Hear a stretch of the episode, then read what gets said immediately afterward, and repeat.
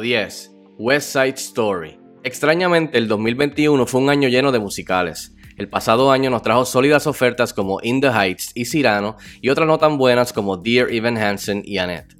Pero de todas, una de las mejores fue la nueva adaptación West Side Story lograda por uno de los mejores cineastas de todos los tiempos, Steven Spielberg. El reconocido director que desde pequeño siempre había querido hacer su versión del clásico de Broadway del 1957, no tan solo rindió homenaje a la esencia de la obra original, sino que nos dio una versión muy superior a la celebrada adaptación de cine del 1961. Para esta ocasión, Spielberg y Tony Kushner se enfocaron en ofrecer una mejor representación de los puertorriqueños y su cultura, diligencia que sin duda se aprecia. ¿Que aún queda espacio para mejorar? Claro, siempre lo hay, pero esto no le resta la respetuosa actualización que el dúo logró plasmar en la pantalla grande, que a su vez es un retrato de un momento en el tiempo y un conflicto melodramático inspirado en Shakespeare. La dirección de Spielberg, la fotografía de Janusz Kaminski, la música de Leonard Bernstein, la lírica actualizada de Steven Sondheim, la coreografía de baile por Justin Peck y un elenco que incluye a Rachel Segler, Ariana DeBose, Mike Feist, David Álvarez y Rita Moreno se mezclan perfectamente para crear una actualización cinematográfica de ensueño y una de las mejores películas del año. Número 9. Pig. Una de las sorpresas más agradables del 2021 fue el debut como director de Michael Sarnowski y su filme Pig. Dejándonos llevar por su trailer, a primera instancia la cinta parecía ser algo similar a John Wick pero con un cerdito en donde un hombre intenta encontrar a su mascota secuestrada a como de lugar. Y aunque eso hubiese estado chévere, el curioso espectador acaba grandemente recompensado con una de las mejores películas del año. Protagonizada por Nicolas Cage en una de sus mejores interpretaciones, Pig resulta en un elegante e íntimo estudio de personaje que a través de su inesperada narrativa explora temas como la pérdida, el dolor, los sueños, la realidad y en sí la vida. La fantástica fotografía de Patrick Scola, que pinta desde la naturaleza de los bosques hasta la fragilidad de un chef en su propia cocina, efectivamente se encarga de tu visión, mientras que la genial banda sonora de Alexis Grapsas y Philip Klein se adueñan de tu experiencia auditiva. En adición a esto, ¿cómo olvidar una de las mejores escenas del año, donde nuestro protagonista respetuosamente cuestiona las decisiones del chef, no tan solo acerca del menú, sino también sobre su vida? Sin duda, uno de los mejores platos del 2021. Número 8. King Richard.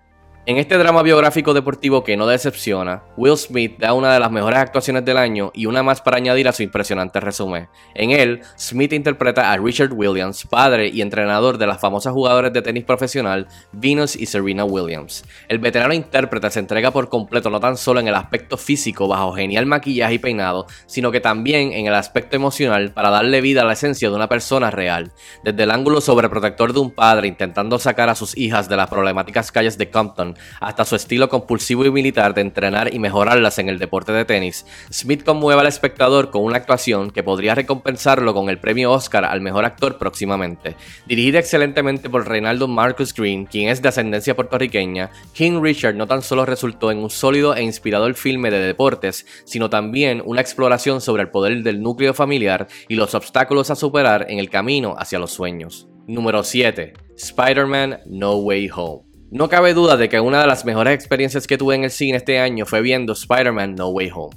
Fue una de esas experiencias similares a Avengers Infinity War y Avengers Endgame que de vez en cuando te recuerdan cuán grande es el poder del cine. Mis preocupaciones después de tantos leaks, teorías y rumores se vieron aliviadas y la aventura más reciente del adorado superhéroe arácnido superó todas mis expectativas. No Way Home no tan solo se convirtió en la mejor entrega de Spider-Man dentro del universo cinematográfico de Marvel Studios, sino que también en la más emocionante y ambiciosa de todas las películas dedicadas al superhéroe. La cinta literalmente tira al joven Avenger en el mismo centro de una telaraña multiversal de problemas, donde por querer ayudar a sus más cercanos, Peter causa la visita de múltiples villanos de Spider-Man, pero de otros universos al MCU. Lo que transcurre durante los 248 minutos de duración es un maravilloso viaje lleno de nostalgia pura, lágrimas nerds y múltiples referencias y easter eggs que celebran con respeto y cariño el inmenso legado e impacto de Spider-Man en la pantalla grande. Momento épico tras momento épico, su director John Watts y equipo nos sirven en un plato todo lo que los fans queríamos ver y más, y en todo momento sirviendo la historia central que ve a un Peter crecer y madurar ante nuestros ojos para así continuar evolucionando como Spider-Man. Las sorpresas, y vaya cuántas sorpresas para pelos, no son presentadas por puro capricho, sino que funcionan dentro del esquema central de la historia y más importante que nada, propulsan hacia adelante la formación física y emocional de nuestro héroe. Entrar en más detalles no sería justo para los que aún no han podido ver la película, pero con una gran sonrisa en mi rostro les aseguro nuevamente que Spider-Man No Way Home no decepciona. Número 6. Mass. Otra joya que tuve la oportunidad de ver en el Festival de Cine de Sundance en enero fue la ópera prima de Frank Kranz, Mass. Sin saber casi nada de ella, me senté a verla y por los próximos 110 minutos quedé estupefacto por múltiples razones. La primera siendo su premisa. Los padres de una víctima de un tiroteo escolar se reúnen cara a cara con los padres del autor del crimen. Más explora sentimientos profundos como el dolor, la pérdida, el rencor y el perdón. A través de una dirección sencilla pero muy efectiva, Kranz te mantiene intrigado con dudas desde el principio y luego te mantiene sentado incómodamente en la misma mesa donde los padres de la víctima y el autor de dicho acto se cuestionan, reprochan, acusan y consuelan. Tomando lugar en un pequeño salón, el director utiliza el local para causar claustrofobia ante lo discutido y diferentes tiros de cámaras alrededor de los padres para exponer los diferentes puntos de vista a la hora de tocar temas muy relevantes como la salud mental y control de armas. Y sí, más puede ser un filme difícil de ver para muchos, pero también resulta en una experiencia que recompensa al espectador en su totalidad. Número 5. Tick Tick Boom. Otro musical que me impactó mucho este año fue Tick Tick Boom, el drama biográfico musical protagonizado por Andrew Garfield, quien luce fenomenal con la mejor actuación de su carrera y que podría llevarse el premio Oscar este año, cuenta la historia de Jonathan Larson, un compositor que intenta escribir su obra de ensueño mientras se ve abrumado por la vida y la llegada de su cumpleaños número 30. La genial y contagiosa música original de Larson, producida por Alex Lacamoire, Bill Sherman y Kurt Crowley, resulta entre los aciertos más grandes de la película, que en esencia es una carta de amor a todo artista que intenta lograr arte y los obstáculos y sacrificios con los que debe lidiar en el camino. En adición, la cinta rinde tributo a la personalidad de Larson sobre y fuera del escenario, arrojando luz sobre la marca que no tan solo dejó en Broadway con su trabajo, sino que también con sus amistades, colegas y compañeros de industria. En adición, Lin Manuel Miranda genuinamente me dejó boquiabierto con su fascinante debut como director. Resulta que Garfield y Miranda terminaron siendo la combinación perfecta para contar la historia de Larson y el legado que dejó por siempre. Número 4. The Green Knight. A lo largo de la historia del cine se han producido innumerables historias derivadas del mito altúrico, pero pocas han logrado dejar su marca de la manera que The Green Knight lo ha hecho. La oferta más reciente del cineasta David Lowery es una adaptación de la obra Sir Gawain and the Green Knight, poema que presenta la leyenda del sobrino del rey Arturo y su enfrentamiento con el misterioso Caballero Verde. Su adaptación no tan solo resulta en una exquisita experiencia cinematográfica, sino que también en una pieza que complementa el material original de tal manera que termina superando la misma. Protagonizada por el excelente actor Dev Patel, la cinta se desenlaza como un sombrío laberinto lleno de secretos, deseos e intenciones que explora temas como el honor, el amor, la muerte y el legado. La gloriosa fotografía de Andrew Dross Palermo, que pinta la cinta con verdes, naranjas y grises, y la hipnotizante banda sonora de Daniel Hart, crean una atmósfera de ensueño en donde nuestro protagonista embarca en una misión plagada por dudas e interrogantes y que se mece entre lo real y lo ficticio. Y cómo olvidar uno de los mejores finales de todo el año, donde Sir Gawain y el Caballero Verde deciden su destino. Número 3. Coda. Una de las primeras películas que vi comenzando el año sobrevivió los últimos 12 meses y logró entrar entre las primeras posiciones de este listado. Cora me robó el corazón desde que estrenó en el Festival de Cine de Sundance en enero y desde entonces no ha mirado hacia atrás para ver cómo me dejó el corazón estrujado. La pequeña película que pudo, dirigida y escrita por Sean Hayter, me enamoró con una historia coming of age que sigue a un adolescente y único miembro oyente de una familia sorda que comienza a sentir el conflicto interior entre perseguir sus sueños como cantante y seguir estando ahí para su familia y el negocio. Su elenco, compuesto por Emilia Jones, Troy Kutzer, Marley Matlin, Daniel Durant y Eugenio Derbez, te agarra desde el principio con su química y carisma y te lleva de la mano a través de una historia que toca temas muy relevantes, incluyendo la accesibilidad e inclusión de la comunidad con discapacidad auditiva.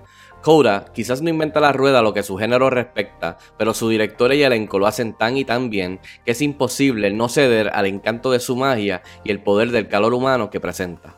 Número 2. The Power of the Dog. Una de las películas que más se quedó dando vueltas en mi cabeza días, incluso semanas y meses después de haberla visto fue The Power of the Dog, magistralmente dirigida por la cineasta Jane Campion. La cinta exquisitamente adapta la novela original del 1967 de Thomas Savage, situada en el paisaje rural de Montana en 1925.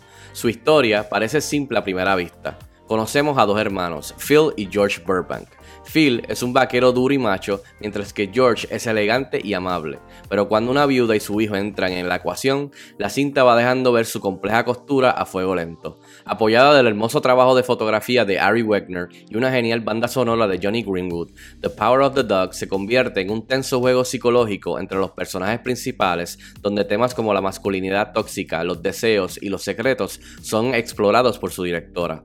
Benedict Cumberbatch nos regala la mejor actuación de su carrera, mientras que Kirsten Dunst y Cody Smith McPhee brillan grandemente sus respectivos papeles como madre e hijo. En fin, Campion nos entrega un drama western que resulta en algo mucho más poderoso de lo que anticipamos. Ya sea por su apuesta en escena, música, actuaciones o las capas de su trama, de algún modo The Power of the Dog te atrapará. Número 1. Dune.